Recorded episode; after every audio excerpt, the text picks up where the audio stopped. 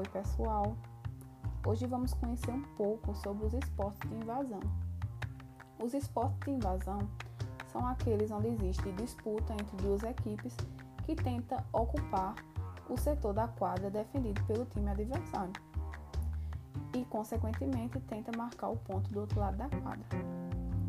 As quadras que são praticadas nos esportes de invasão são retangulares e no fundo, atrás de cada equipe, fica um alvo, que pode ser uma trave ou até mesmo uma cesta.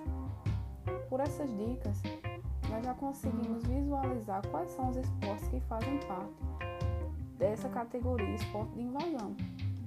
A exemplo do handebol, do futsal, futebol de campo e basquetebol.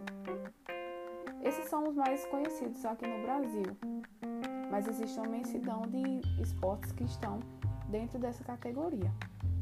Para a próxima aula, vamos ver um pouco sobre os esportes de rede e parede. Espero que tenham gostado e até mais.